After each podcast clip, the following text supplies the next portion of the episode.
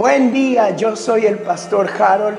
Gracias por acompañarnos para Osana, hora primero, ayuno y oración 2021. Hoy estamos declarando la palabra de Dios en el Salmo 119, los versículos 9 al 16. La palabra de Dios dice así.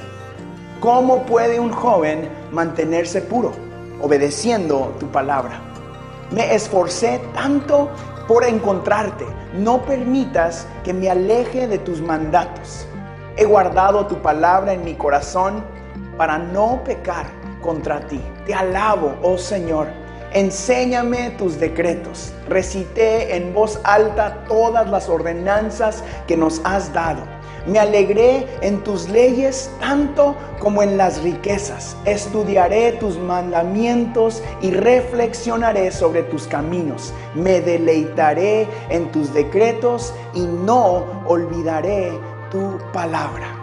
Qué poderosa es la palabra de Dios en nuestras vidas. Queremos invitarlos a que se unan en oración conmigo el día de hoy para que nuestros corazones, nuestros hogares, nuestras congregaciones, las comunidades en las que vivimos y nuestras naciones del mundo puedan postrarse a los pies de Dios. Oremos juntos. Señor, exaltamos tu santo nombre.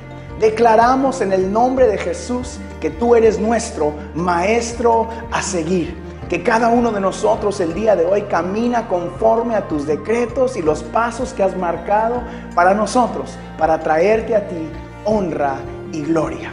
Quiero darle las gracias a cada uno de ustedes por acompañarnos.